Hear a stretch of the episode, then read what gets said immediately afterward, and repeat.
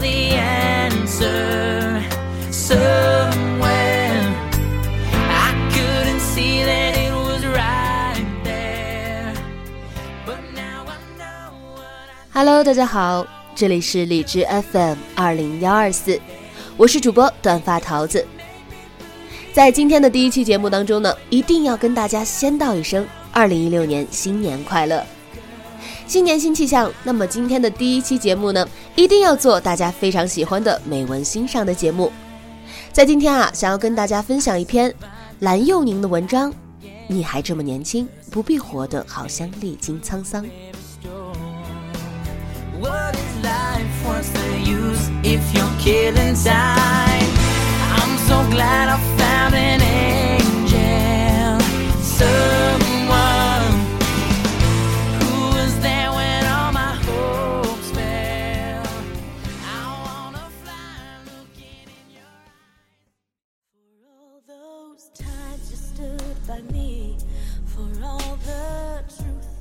公交车上跳上来几个初中生，对的，是跳，不是走上来的。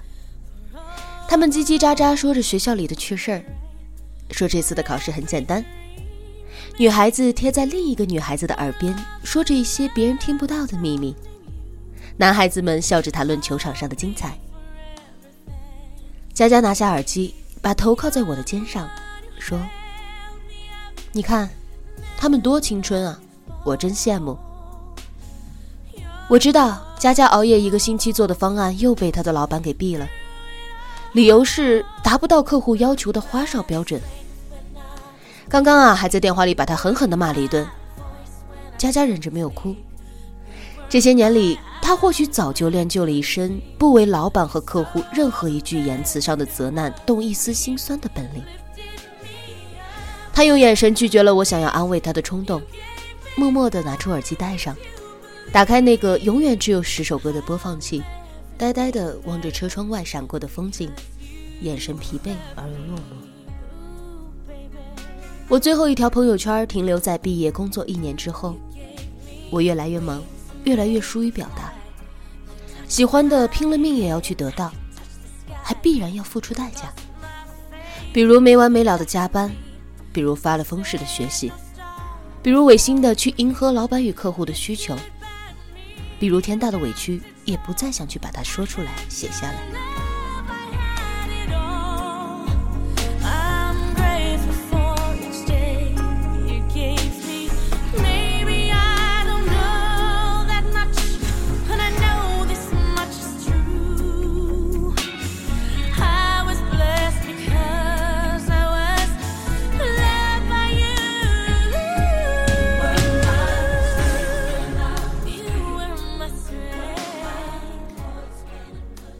下了公交车，在一个地下通道的入口看到了一群大学生在做表演，红红的横幅上面写着“大学生艺术社团街头表演”。戴着鸭舌帽的男孩子正在唱《南山南》，声音很青涩，有时候不记得歌词，还要低下头来看看手机。等再抬头的时候，脸上啊就有了羞涩的色彩。我们停了下来，静静地听他断断续续地把一首歌唱完。然后我拉着佳佳走，她迷惑地问我：“干嘛？”我没好气地说：“买菜。”佳佳叹了口气，就随着我走。在超市里看到一个冰柜一个冰柜的肉类，他们还在青春洋溢，而我们却已经是柴米油盐。可是我那样肆意挥洒青春的日子，也不过才过去了三年。我也才二十四岁而已，怎么好像就历经了沧桑呢？是啊，佳佳，你才二十四岁，我们都才二十四岁。生活里的那些不顺，那些烦恼，像蜘蛛网一样攀满了我们当下的生活。想逃，却又被死死的粘住了脚。有时候，我们会想要去到远方来躲避一下生活的喧嚣。金钱、时间，成了不能同时成全的枷锁。好不容易去成了，又发现所谓的远方已经过于的商业化。想象中的净土在城市里正慢慢的变脏，不复原来清新脱俗的面容。生活好像很糟糕，房租又涨了，厕所被堵了，欠费停水停电了，厨房里蟑螂出没，而楼道里又被对门的丢满了好久不扔的垃圾。一场雨落下来，楼下的积水淹坏了我们心爱的鞋子。总有人在旁敲侧击地问着我们工资多少，工作几年给家里贡献了多少，有没有可以结婚的对象，什么时候买房买车。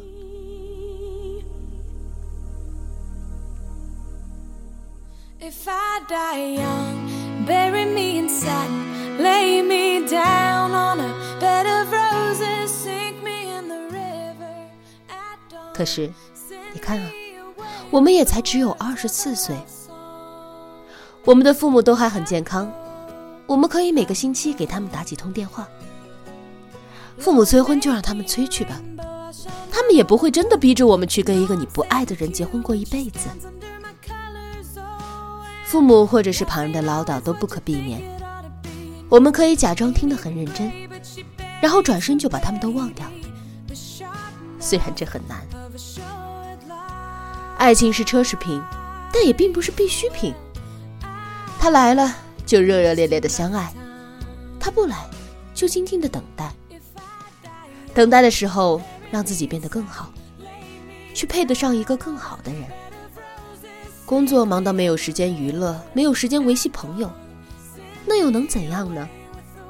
真正的朋友，即使我们不说，也能够理解我们的难处。许久不见面，也依然可以无话不说。被老板压榨着看不到希望，那又怎样呢？我们所做的事情，所学的点点滴滴，将来都有可能在我们人生的履历上加上重重的分数。希望也终将会在这点点滴滴里到来。我们偶尔能够抽出时间去到一个地方，坐一辆环城的公交，在陌生的城市里，从这一头晃悠到那一头，去吃一点特色小吃，看一些不一样的风景。没有人认识，也不认识任何人，哪管它商业不商业化，自个儿能够释放压力就足够了。没有那么长的时间也没有关系，我们可以去到 KTV，大声的呐喊唱歌，嘶吼出情绪，并不会有人在意他有没有跑调。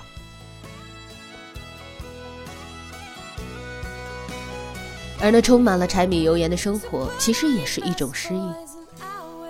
被规规矩矩摆在菜市场的菜，本来就已经失去了生命，而做菜的人凭借着一双巧手、几种调料，又赋予了他们另外的一种生命。这多么神奇！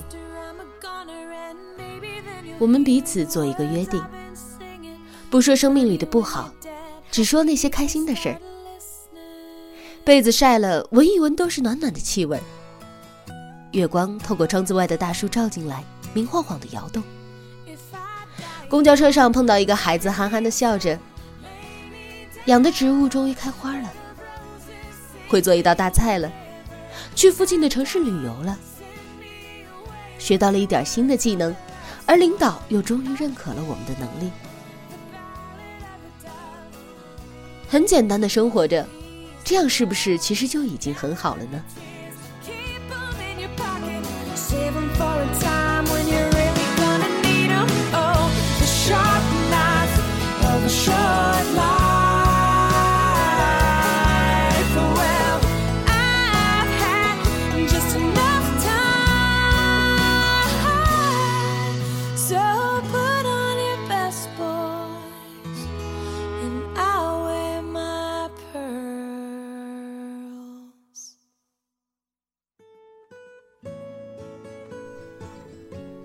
谁都向往自由与海阔天空，只是我们还不能忽略这一路上必须要承受的艰辛。现在说起的沧桑，也许在若干年后就只是闲来的一点谈资。毕竟，人生很长，还有很多路要走，还有很多难关要过。那就等到我们垂垂老矣，坐在摇椅上的时候，再来说说这满身的沧桑吧。hundred miles.